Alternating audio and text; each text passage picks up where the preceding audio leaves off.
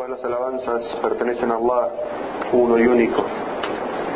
Solamente a Él adoramos y solamente de Él imploramos ayuda.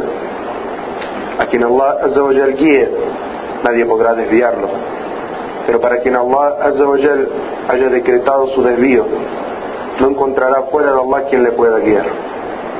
Atestigo que no hay Dios salvo Allah, uno y único, dispensador de todas las gracias, quien solo Él desciende la misericordia y el sustento.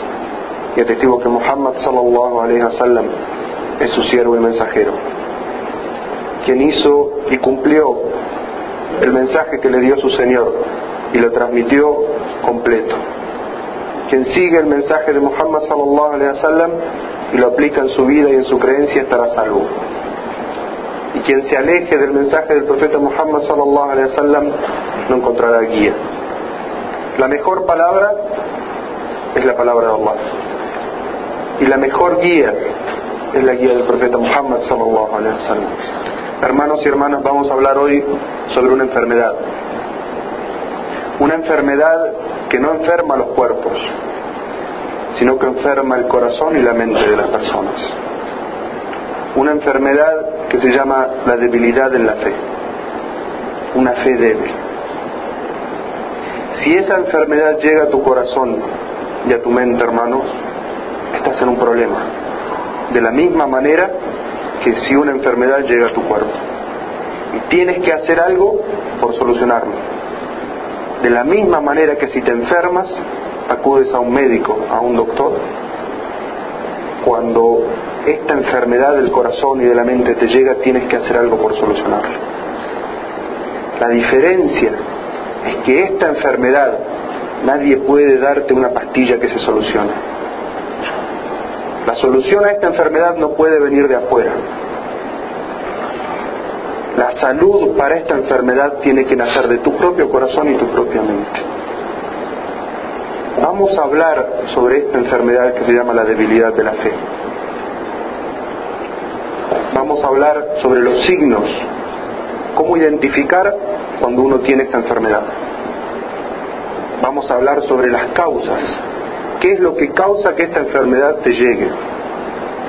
Y vamos a hablar sobre los remedios, es decir, aquello que tienes que hacer tú mismo dentro de tu corazón y tu mente y tus actos para poder curarte de esta enfermedad. Los signos de tener una fe débil es que las pasiones y los pecados te dominan. No eres tú quien puede dominarlos a ellos, sino que cada vez que una pasión te toca, cada vez que un pecado está cerca tuyo, tú no puedes dominarte. Él te domina. Ese es el primer signo. Otro signo es que retrasas permanentemente las oraciones y muchas veces no las haces. Si tienes este síntoma, hermano, obsérvate a ti mismo, porque es muy posible que tengas esta enfermedad de la debilidad de la fe. Si tienes un corazón duro e insensible, no se emociona con la recitación del Corán, no se emociona con las enseñanzas del profeta sallallahu alaihi sino que se emociona con la música y las telenovelas, tu corazón está en un problema, hermano. Tu corazón tiene esa enfermedad de la debilidad de la fe. Si pierdes mucho tiempo en cosas que no le aportan nada a tu fe, durante todo el día estás ocupado en cosas que no le aportan a tu fe, es muy probable que tengas esta enfermedad en tu corazón. Si ya no haces obras voluntarias. Inshallah solamente haces aquello que es obligatorio, pero voluntario nada. Ni una oración voluntaria, ni una caridad voluntaria, ni una ayuda a tu prójimo voluntaria, nada voluntario. Entonces es muy posible que tu corazón esté enfermo de la debilidad de la fe. Si no te preocupas por aprender del Islam, no te preocupas por enseñar a tu familia el Islam, ni te preocupas por divulgar el Islam al resto de las personas, es muy probable que tengas esta enfermedad de la debilidad de la fe. Estos son los signos más evidentes.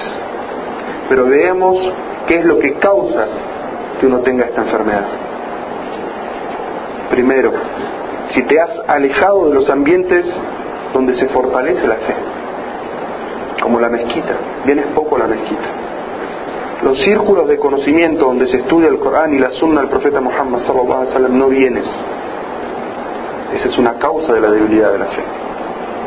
Si tus reuniones con amigos y hermanos son solamente para hablar de cosas mundanas, eso te lleva a la debilidad de la fe.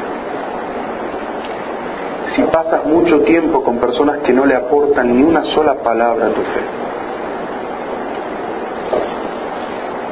si te relacionas con personas que regularmente hacen pecados y tu corazón no siente ningún rechazo hacia esos pecados, esa es una causa de la enfermedad. Si no buscas relacionarte con aquellos hermanos que pueden ser ejemplos y guías y te aporten algo a tu fe, si no los buscas de las mismas maneras que buscas otras características en otras personas para relacionarte con ellos, es muy probable que la debilidad de la fe esté en tu corazón. Si te has dejado dominar por el materialismo, lo más valioso de tu tiempo es para obtener dinero. Tu familia relegada, tus hijos relegados, tus amigos y hermanos en el Islam con los que podrías hablar del din relegados, la mezquita relegada, la ayuda al prójimo relegada. Tu tiempo más valioso se lo das a hacer dinero obsesivamente esa es una de las mayores causas de que tengas debilidad en tu fe. Si te pasas todo el tiempo pensando y depositando tu esperanza en que al final del camino Dios va a perdonar todas tus faltas y tus pecados, y no haces nada por ganarte la misericordia de Allah para que Allah perdone tus faltas, esa es una de las causas mayores de tener esa enfermedad en tu corazón. Si te excedes en la comida y en la bebida y no analizas si lo que estás comiendo y tomando es 100% halal, esa es una de las causas de la debilidad de la fe. Si no le prestas atención a los pecados menores y piensas que no sucede nada, uno, dos y tres, y dejas que se acumulen como montañas, esa es una de las causas para la debilidad de la fe. Pero ¿qué podemos hacer? ¿Cuáles son los remedios que podemos tomar para erradicar esta enfermedad de nuestro corazón? Y devolverle a nuestro corazón la salud del imán, para que nuestro corazón esté rebosante de fe, para que nuestras defensas del imán para prevenirnos de los pecados estén fuertes y altas. Y que si viene un virus y un pecado y quiere entrar en nosotros, nuestras defensas no lo dejen. ¿Qué podemos hacer? Esta es la lista, la receta que da el médico para fortalecer tu fe. Tu sistema inmune del imán para que no te llegue esa enfermedad de la debilidad del imán. Primero, despierta tu conciencia a la grandeza de Allah para que te des cuenta que cuán grande y cuán sublime es a quien estás desobedeciendo y abandonando. Piensa, reflexiona en la grandeza de Allah. No mires el pequeño que puede ser el pecado o lo que estás haciendo, sino que mira la grandeza de quien estás desobedeciendo. Estipula un tiempo de tu día, 10 minutos, 15 minutos, media hora, lo que puedas, para leer el Corán, reflexionar sobre el Corán, estudiar el Corán y después transmitirlo a otra persona. No dejes que sea algo que solamente pasa en Ramadán. ¿Cuántos de los musulmanes solamente leen el Corán en Ramadán? O cuando tienen un tiempo libre. No. De la misma manera que tú anotas en tu agenda que tienes que hacer algo importante, dale de ese tiempo importante al Corán en tu vida. Participa en los círculos de estudio del Islam. En esta mezquita se enseña el Islam en árabe y en español. No tenemos el idioma guayú, pero pronto, inshallah. Cualquiera sea el idioma que hables, árabe y español, aquí en la mezquita se enseña. Se enseña el Corán, se enseña la sunna del profeta Muhammad sallallahu Solamente aquel corazón soberbio cree que lo sabe todo y que no tiene nada que aprender y que no tiene nada del Islam que mejorar en su vida. Todos tenemos que aprender, todos tenemos para mejorar. ¿Cuánto podemos hablarle del Islam a nuestros hijos? Aquí está, aquí tienes que aprender. Antes de enseñarles tienes que aprender. Ese es uno de los mejores remedios para fortalecer la fe. Ven y aprende, deja que tu corazón se llene de imán para que cuando hables a tu familia, tu familia te escuche, porque tus palabras salen de un corazón lleno de imán.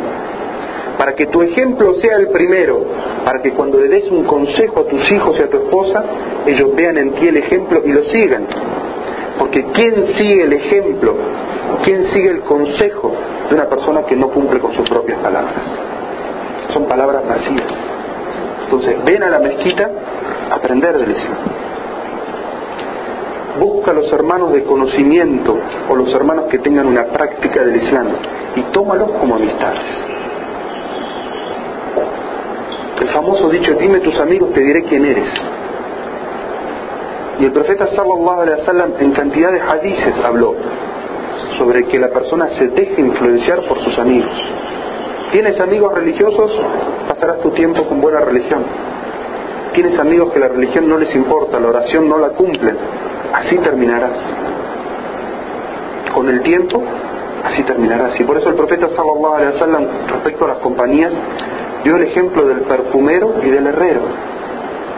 Aquella persona que tiene un buen amigo, una buena compañía, es como el que tiene un amigo perfumero. Puede ser que él te perfume o el buen aroma que hay en el ambiente te beneficie. Pero quien es amigo del herrero, se llena tu ropa de humo o incluso las chispas de su fuego queman tu ropa. Una metáfora clara del profeta sallallahu alaihi wasallam. Todos debemos reflexionar sobre eso. ¿Con quién pasamos nuestro tiempo? ¿A quién elegimos como amigos? ¿Somos los que nos dejamos influenciar o vamos con ellos para influenciarlos? Con el Islam. No desprecies ninguna buena obra. Por pequeña que sea, haz siempre una buena obra en el día. Cuando te vayas a dormir, júzgate a ti mismo. Cinco minutos te lleva antes de dormir. Y revisa qué fue lo que hiciste. ¿Cumpliste tus oraciones o no? ¿Cumpliste con tu palabra o no? ¿Cumpliste con tus obligaciones o no? ¿Cometiste pecados o no? Júzgate a ti mismo porque al otro día tienes la posibilidad de cambiar aquello que hiciste mal. Y no esperes el día del juicio en el que no puedas hacer absolutamente nada por cambiar el momento que te están juzgando. Sé inteligente, prepárate para ese día y no esperes que ese día te llegue sin estar preparado. Recuerda que este mundo no es eterno, que no estás aquí para siempre, que aquellos que nos acompañaban ayer y hoy ya no están, mañana podemos ser nosotros, los que esta mezquita se llene el viernes que viene y nosotros no estemos. Prepárate para ese día en el que no puedas hacer nada por cambiar el mañana. No le des a este mundo más espacio que el necesario. Sí, cumple con tus obligaciones, mantener dignamente a tu familia, pero no dejes que el materialismo se aproveche de tu corazón y que sea el materialismo el que maneje tu vida. Que tus respuestas y tus actitudes estén marcadas por la ambición y el materialismo. Que la materia esté en tu mano, que el dinero esté en tu mano, pero que no inunde tu corazón. Dedícale los momentos más valiosos de tu vida al din. Haz que tu corazón se alegre y se ve influenciado por aquellas cosas que provienen de Allah.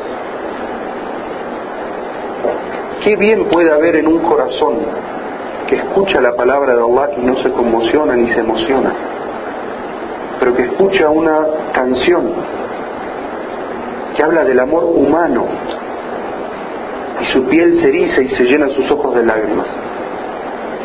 Pero cuando escucha la palabra de Allah, nada, ese es un indicador, hermanos. Cada uno de nosotros tiene que mirarse a sí mismo. ¿De qué se emociona? ¿Con qué se emociona? qué es lo que le llena su corazón de fe.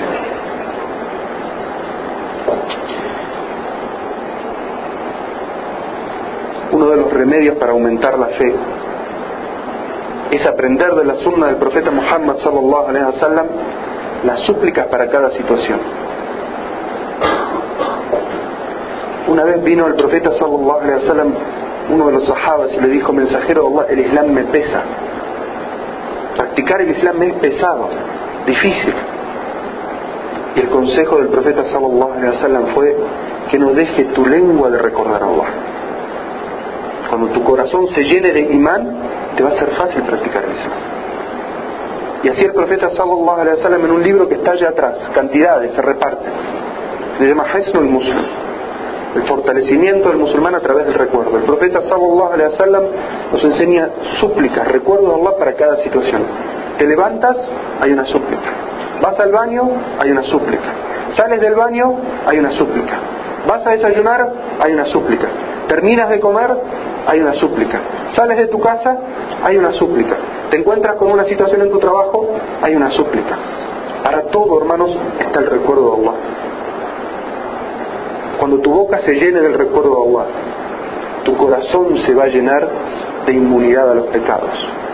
Tu corazón se va a llenar de fe. El conocimiento está ahí. Aquí se enseña en árabe y en español. No sean negligentes.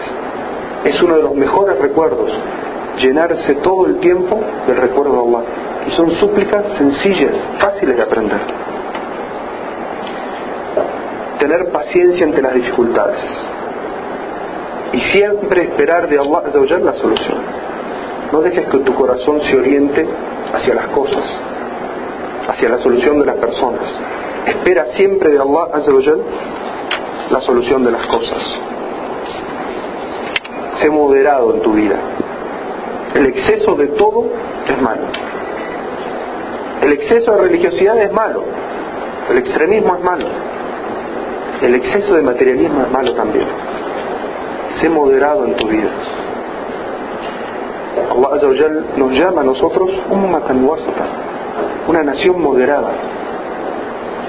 Entonces sé moderado en tu vestimenta, en tu comida, en tu práctica de la religión, en tu tiempo de tu trabajo y tu tiempo de tu familia. Revisa siempre tu intención. Hadith que todos conocemos, las acciones valen por su intención. Puedes transformar un acto común y corriente como es almorzar en un acto de adoración. Hazlo para fortalecer tu cuerpo para hacer el salat de ojos.